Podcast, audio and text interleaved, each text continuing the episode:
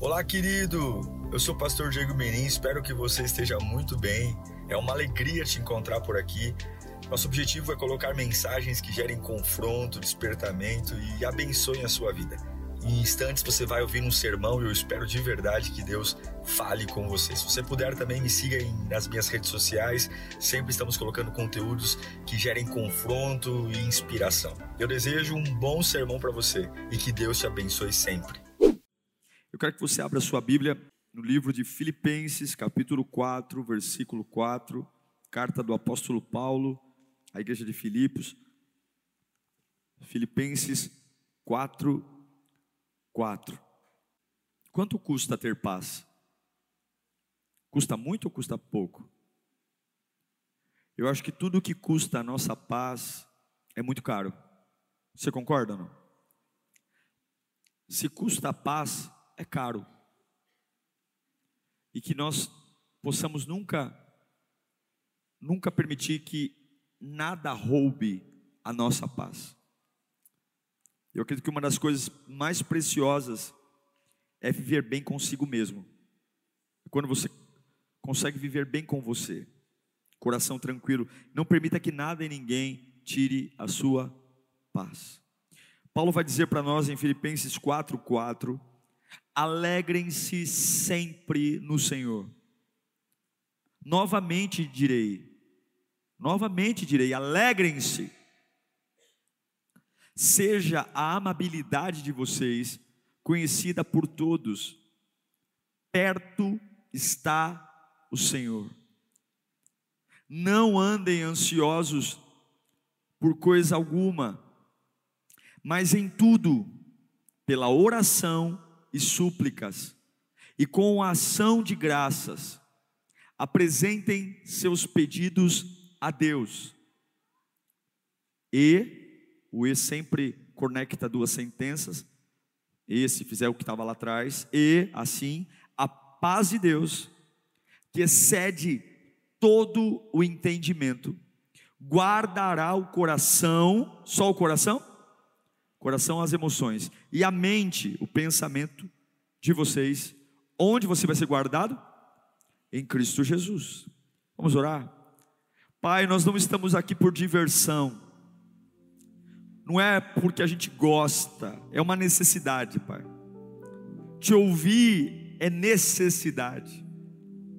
Te ouvir é ter a certeza de que eu não vou tropeçar porque o Senhor já esteve no meu futuro, o Senhor já sabe o que está para vir, e eu preciso ser ou ser ter contato com a tua voz agora. Fale conosco nesta manhã, em nome de Jesus. Todos nós queremos a paz. A paz é algo desejado por todos. Mas será que todo mundo está preparado para viver uma vida em paz? Uma vida de paz. Você já parou para se perguntar o que, que é a paz para as pessoas? Alguns dizem assim: puxa, pastor, não vejo a hora de chegar uma estação na minha vida que eu tenha paz. Em outras palavras, o que, que essa pessoa está dizendo? Eu não vejo a hora da minha vida ficar um pouco mais calma, ou eu não vejo a hora, sei lá, de estabilizar algumas coisas, porque para as pessoas a paz é uma calmaria, a paz é um momento, é uma fase onde eu vou lutar menos, vou ser menos agredido, vou ter que decidir menos uh, por menos, menos problemas para resolver. A paz é um estágio ou um momento de total tranquilidade ou descanso. É isso que a maioria das pessoas pensa. A paz é aquela sensação de um ambiente, ufa, finalmente estou tranquilo. Mas isso é uma utopia, porque a gente não tem nenhuma garantia de que você vai ter gigantes atrás de gigantes, vai suar a camisa para resolver um baita BO e daqui a pouco chega outro maior.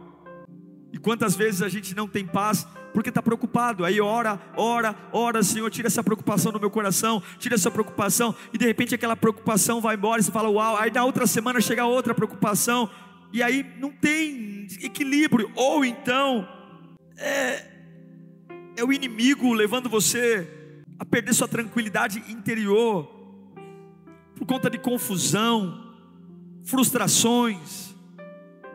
E aí você fala: Meu Deus, eu não consigo ter um ambiente tranquilo, porque eu não consigo parar, as pessoas não me dão um sossego, a vida não me dá sossego, o telefone não para, o WhatsApp não para, o chefe não deixa, todo dia uma surpresa nova, em casa, na família, na igreja, e tudo isso vai enfraquecendo a gente. E o que, que a gente faz? A primeira coisa que a gente faz quando a gente perde a paz, a gente não sai do emprego, a gente não sai do casamento. A primeira coisa que a gente permite ser abalado quando a gente perde a paz é a relação com Deus. A primeira coisa que a gente permite ser tocada pela ausência de paz é começar a questionar: será que vale realmente a pena estar na igreja? Será que vale realmente a pena servir a Deus? O primeiro lugar que a gente deixa ser tocado quando não tem paz é a relação com Deus. A gente vai empurrando o casamento com a barriga, a gente vai empurrando o trabalho com a barriga, a gente vai empurrando as dívidas com a barriga, mas a igreja não. Deus não. Deus eu já começa a colocar a porta fora. O primeiro lugar que normalmente uma pessoa que perde a paz desiste é a presença de Deus. É o primeiro lugar que ela bota para o quintal afora. E aí Paulo vai bater um papo na igreja com a igreja de Filipe.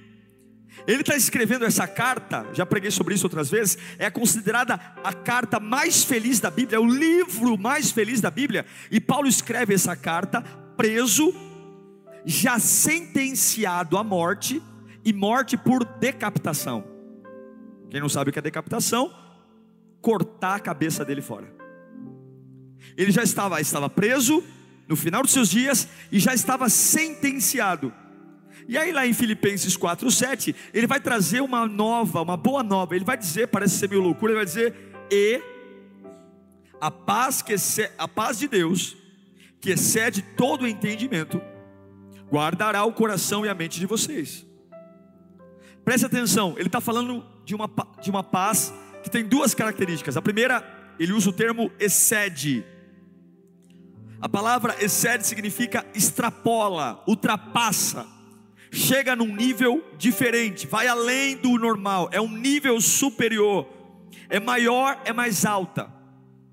Ele está falando que em Deus eu tenho uma paz que ultrapassa, excede todo o entendimento. A ideia que Paulo está nos dando é é algo que foge da compreensão do que é paz diante dos homens.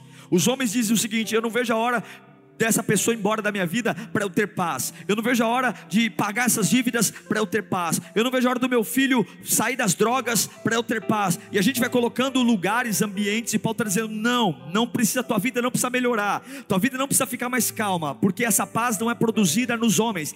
E a paz que está em Deus, ela excede, transcende ela vai além, ela supera qualquer paz possível encontrada num lugar, numa pessoa e no ambiente. É a paz que excede todo o entendimento. Qualquer paz que é encontrada no homem é uma paz comum, somente a paz do príncipe da paz excede o entendimento. Pode fazer o esforço que for, você não suporta pode cantar, tocar, pregar, pode ser um belo marido, uma bela esposa. A paz que ultrapassa o entendimento é em Deus.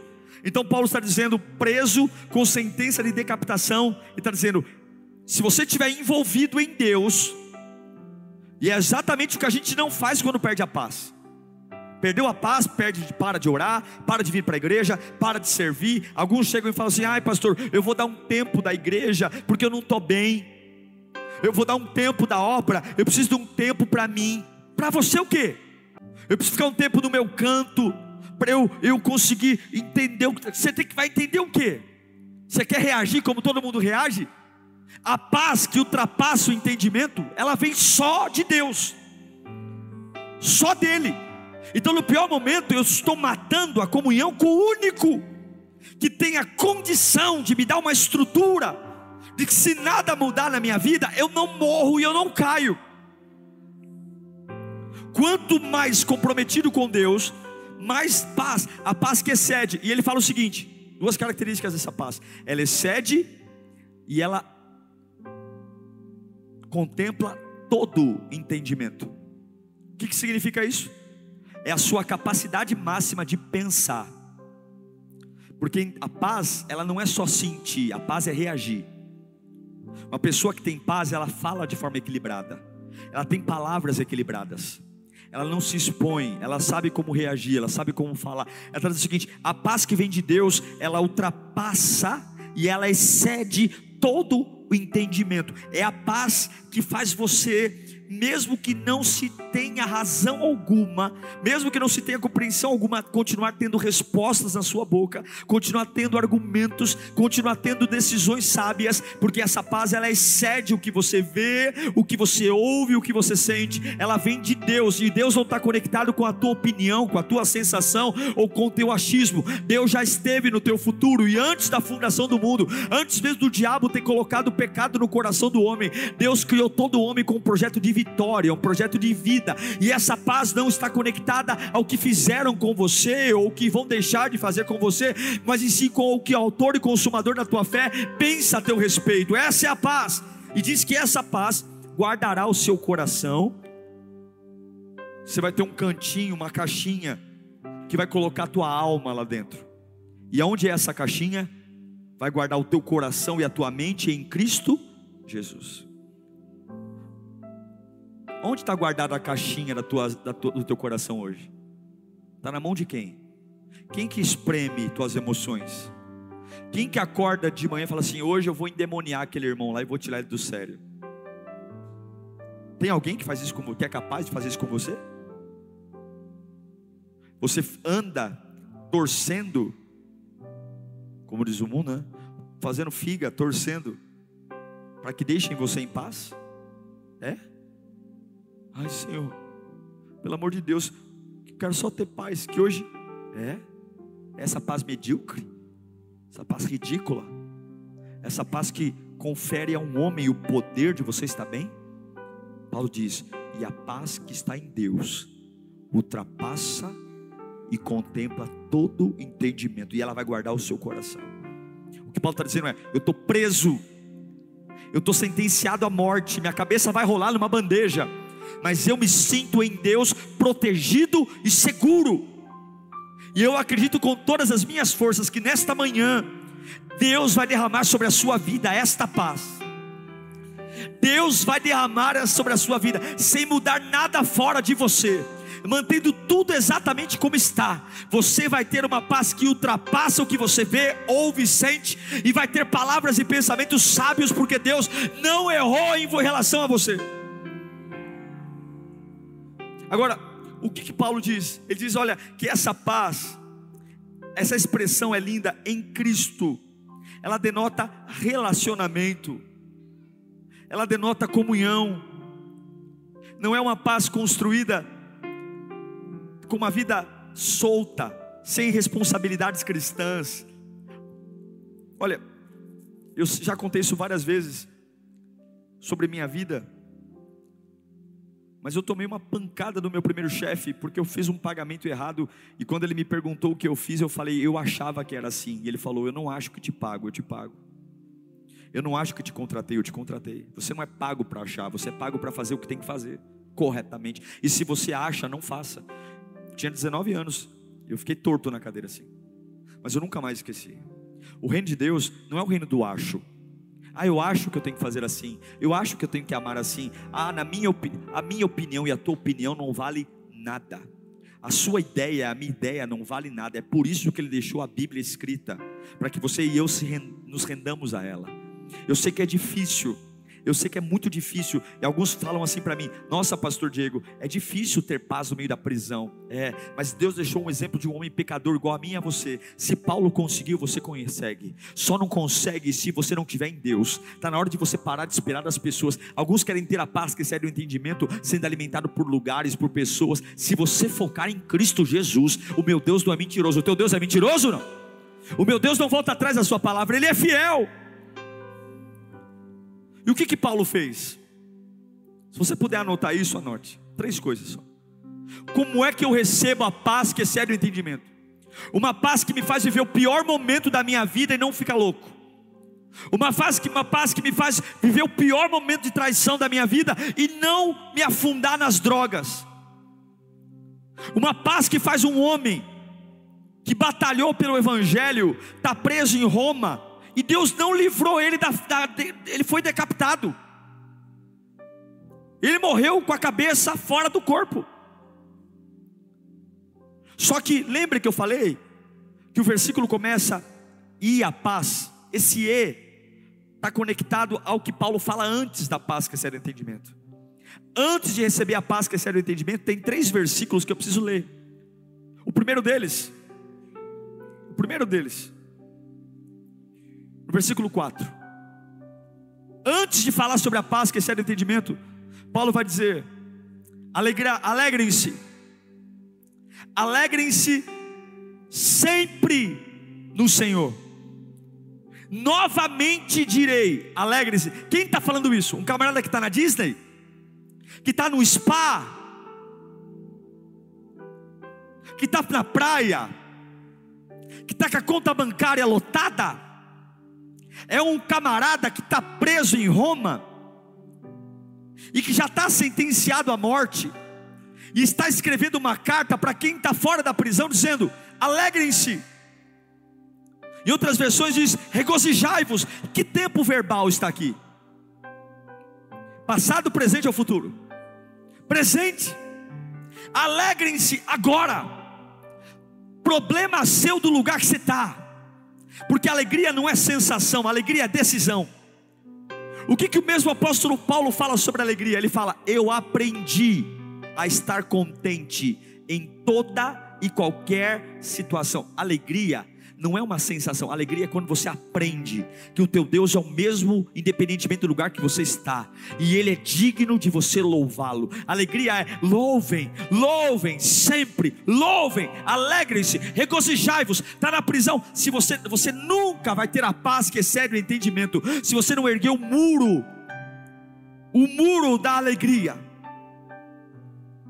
Um homem que está preso, condenado à morte, poderia ter enviado uma carta poderia ter escrito a carta aos Filipenses rodeado de amargura, lamento, indignação. Que Deus é esse que, depois de pregar o Evangelho, depois de, de ser um, um evangelista, depois dos náufragos, me permite passar os últimos dias da minha vida sendo preso e ainda ter a cabeça a prêmio? Mas Paulo entende que a alegria não é uma sensação, mas a alegria é uma decisão. Se você quer viver o sobrenatural, você tem que ter maturidade suficiente para calar a boca das tuas emoções e dizer para você mesmo: Eu vou me alegrar no lugar onde eu estou. você fala, pastor, isso aí é, é difícil. E se fosse fácil, Deus não te pediria. Se fosse fácil, Ele não te pediria. Mas a Bíblia não é um livro de conto de fadas. Nós estamos numa guerra, irmão. Ou você cumpre a palavra, ou o diabo te atropela. Ou eu vivo o que Deus me pede. E Ele não está dizendo, ah, por favor, alegre-se. Se Paulo preso disse alegre-se sempre no Senhor, é que por mais difícil que seja, é possível. O diabo vai dizer para você: é impossível. Você é impossível. É impossível porque o que te abastece é o homem, o que te abastece são as pessoas, o que me abastece é o dinheiro. Mas o dia que eu estiver conectado com a videira, eu digo para você que é totalmente impossível, nos piores momentos da minha vida, olhando para Deus, alegrar-me nele. Outra vez vos digo: alegrem-se no Senhor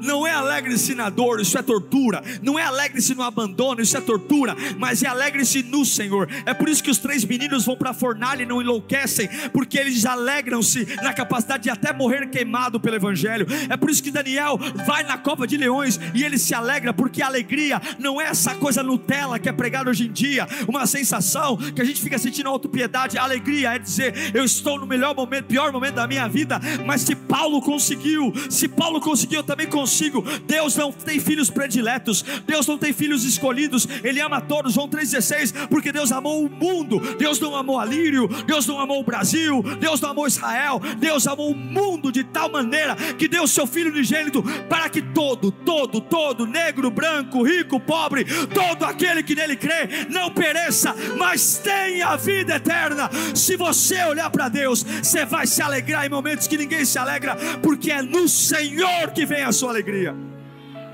É nele. É nele.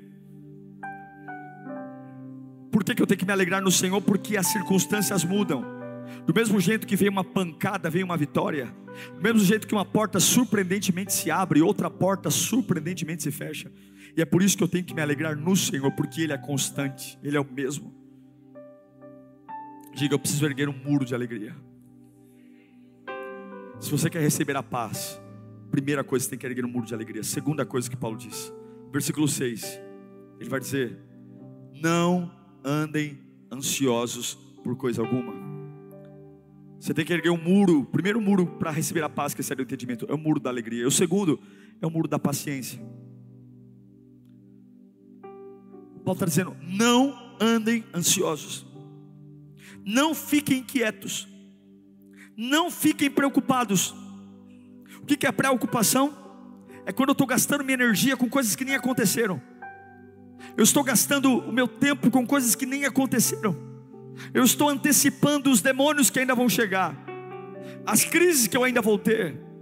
E eu estou perdendo a única coisa que eu tenho, que é o agora. E a preocupação, a ansiedade rouba a tua força, rouba a paz da tua alma, destrói tua vida física e espiritual. Aí você fala, ah, pastor, o senhor acha que eu tenho ansiedade porque quero? Não. Desde quando o pecado de Adão entrou no homem, todos nós temos um deusinho morando dentro de nós. É um deusinho que a todo tempo quer adivinhar o futuro. Todos nós, eu tenho e você tem, um deusinho desgraçado que mora aqui dentro, que quer adivinhar o futuro, que quer controlar o futuro, que quer que eu me estruture. E eu só consigo matar esse deusinho desgraçado da ansiedade quando eu olho para o Deus verdadeiro no meio das minhas preocupações. Tem gente morrendo inutilmente. Tem gente indo para a cova inutilmente, por coisas que talvez nem vão acontecer. 50% das tuas preocupações nem vão acontecer. E você está amarrado, destruído. A preocupação é como uma cadeira de balanço que te ocupa, te movimenta, mas você senta ali e levanta dali e está no mesmo lugar. Preocupação, ansiedade é um ato de rebelião contra Deus. Quando você vive uma vida ansioso, eu vou dizer uma coisa: não tem como não ficar ansioso, mas tem dois tempos verbais: uma coisa é estar, outra coisa é ser.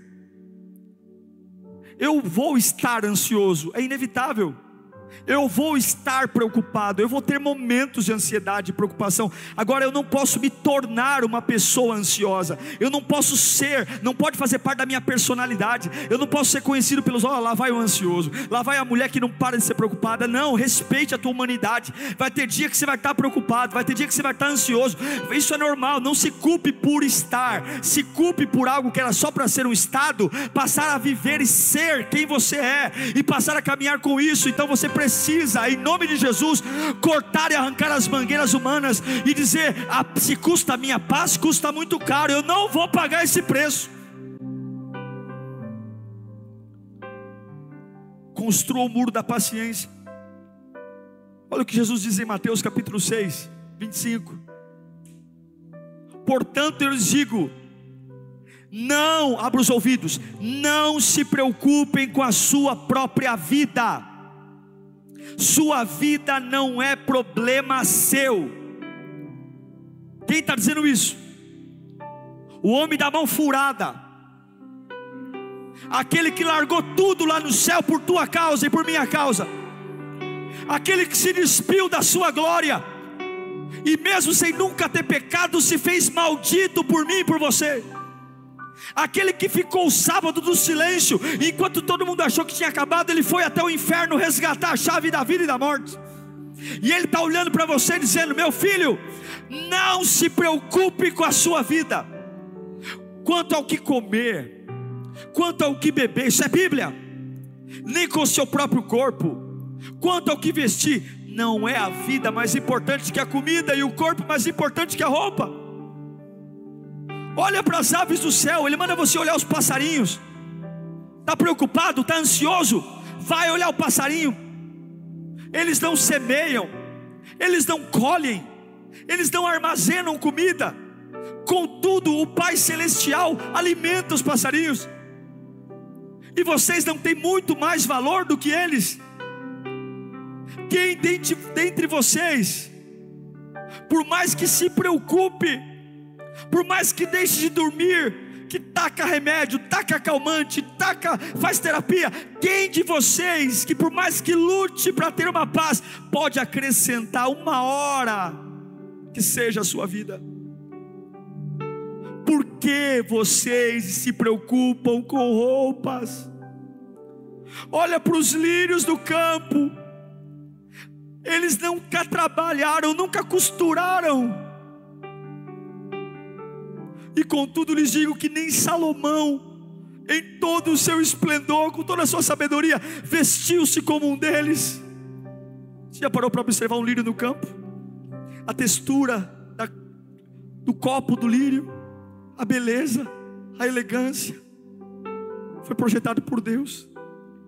Ele está dizendo: se eu cuido do lírio, se eu cuido do lírio que amanhã vai ser lançado no fogo, você acha que eu não vou vestir você, homem de pequena fé? Você acha que eu não vou cobrir você do melhor? Portanto, não se preocupem dizendo que vamos comer, ou que vamos beber, ou que vamos vestir, pois são os ímpios, são aqueles que não me conhecem, que correm atrás dessas coisas, mas o Pai Celestial, ele sabe o que você precisa. Volte a dormir hoje, volte a se alimentar hoje, porque Deus sabe o que você precisa. Ele está dizendo: olha, busquem, em primeiro lugar, o reino de Deus e a sua justiça, e o que? E todas essas coisas, todas elas, sem luta, serão acrescentadas. Você tem que construir o muro, o muro da paciência, o muro do pão diário, a oração do Pai Nosso, o pão de cada dia, dá-nos hoje e o amanhã. É difícil lidar com ansiedade quando eu estou rodeado de gente ansiosa, é difícil lidar com ansiedade quando eu escuto músicas que não agregam, é difícil eu estar ansioso quando eu, a carne e o pecado faz parte da minha vida, mas quando eu levo Deus para minha rotina, quando eu leio a Bíblia, quando eu adoro, ah irmão, a presença de Deus traz uma paz que excede o entendimento e você nem vai conseguir compreender entender como é que você suporta, como é que você resiste, e você mesmo vai dizer para você: só Deus na minha vida mesmo, só Deus para minha vida mesmo, é o seu discurso, só Deus, só Deus. Construa um muro da alegria, alegrai-vos, alegrai-vos do Senhor, outra vez vos digo, alegrai-vos sempre. Construa um muro da paciência. Não andeis ansiosos por coisa alguma. E o terceiro e último. Quer receber a paz que excede o entendimento? Construa o muro da oração. Versículo 6. Depois de falar sobre a ansiedade, Paulo vai dizer: Antes, parte B do versículo. Vamos ler todo. Não andem ansiosos por coisa alguma, mas em tudo, pela oração, súplicas e com ações de graça, apresentem seus pedidos a Deus. Não é que eu vou engolir a minha oração, não é que eu vou engolir a ansiedade. Não. Paulo está dizendo o seguinte: levanta o muro da alegria, levanta o muro da paciência, mas o que você não conseguir lidar, dobra o joelho e vai orar. Quando ficar difícil lidar com isso, dobra o joelho e vai orar. Leva a tua súplica, leva a tua indignação, mas vai orar. Você quer receber uma paz que excede entendimento? Cala a boca diante dos homens e vai orar. Vai ter um relacionamento íntimo com o autor da paz que gera uma paz que excede entendimento, é o fruto do Espírito vai receber algo diferente. Em vez de se preocupar com coisas que você não pode mudar, ao invés de gastar sua energia com coisas que estão além da tua capacidade, coloque-se diante de Deus e vai orar. Leve a Deus a sua súplica. Leve a Deus. Se você substituir as tuas preocupações pela oração, se você substituir as conversas fúteis pela oração, se você substituir os lamentos pela oração, você nunca vai se levantar o mesmo. Eu, você nunca vai se levantar igual. Levanta o muro da alegria. Alegrai-vos sempre no Senhor. Levanta o muro da paciência. Não andeis ansiosos por coisa alguma, levanta o muro da oração. E aí vem o versículo 7: E a paz que está em Cristo, que excede o entendimento, guardará o vosso coração em Cristo Jesus. Esse é um caminho, tudo que vale a pena custa caro. Mas eu acho lindo, irmãos, que se Paulo conseguiu, nós também conseguimos por favor, não enlouqueça. Por favor, a salvação está na tua frente. Por favor, olhe para o lugar certo. Por favor, não deixe a obra de Cristo não fazer sentido para você. Por favor, joga essa histeria fora. Essa histeria que faz você gritar, mas não te leva para lugar algum. Junta os cacos que tem aí. Talvez você esteja numa prisão, prometido a decapitação. Mas em Cristo, você vai aprender que a tua paz não vem de um lugar, de uma pessoa, mas a tua paz vem de uma presença. É só uma presença que te dá paz.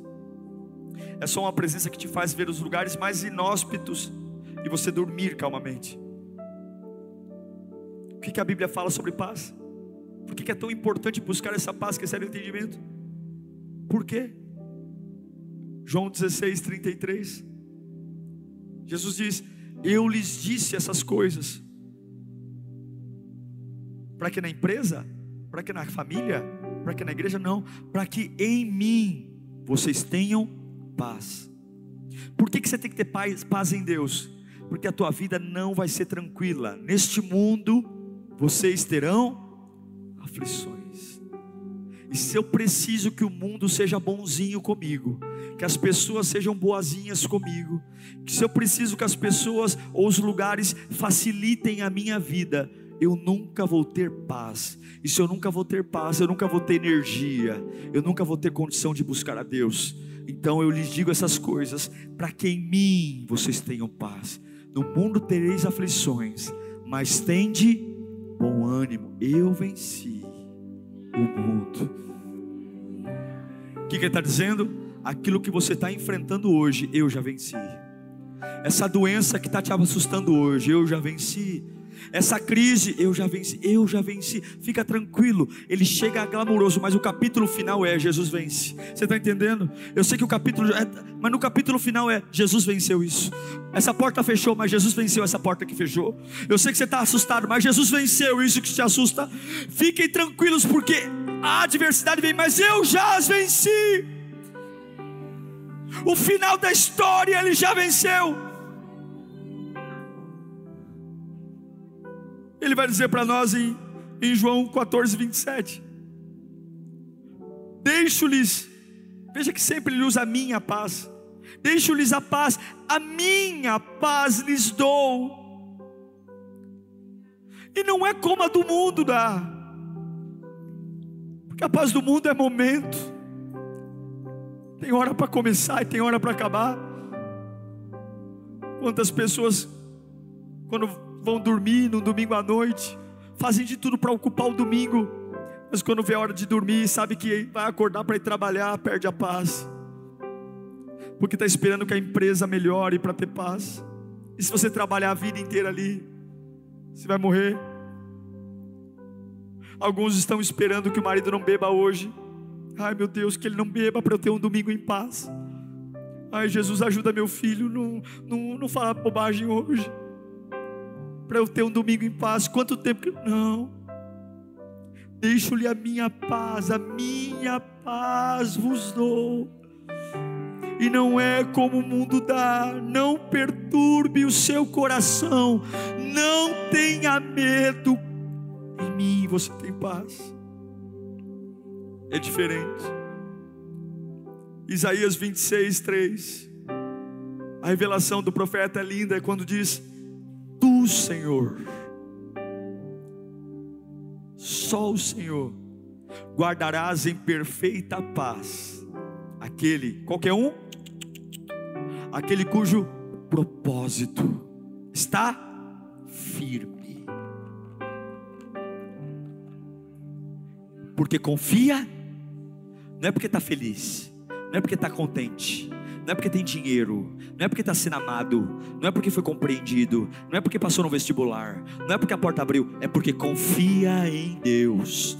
Por que, que o teu propósito está firme? Porque eu confio em Deus. Não é que a minha vida está fácil, é porque eu confio em Deus. Não é porque a minha vida está um mar de rosas, é porque eu confio em Deus. Não é porque eu fui curado, é porque eu confio em Deus. Não é porque eu paguei minhas dívidas, é porque eu confio em Deus. E esse que confia em Deus e mantém o propósito, a minha Bíblia diz que o Senhor guardará em perfeita, não é meia boca, não é qualquer jeito, é perfeita. E o que é perfeito é onde não há erro, onde não há falha, onde não há escape, em perfeita paz, aquele cujo propósito está firme. Eu estou abatido, mas está aqui o meu muro de alegria, está aqui o meu muro de paciência, está aqui meu muro de, de oração. Eu estou triste, mas está aqui meu muro de alegria, está aqui meu muro de paciência, está aqui meu muro de oração. E surpreendentemente, a paz que extrapola o entendimento guardará o seu coração e a sua mente em Cristo Jesus.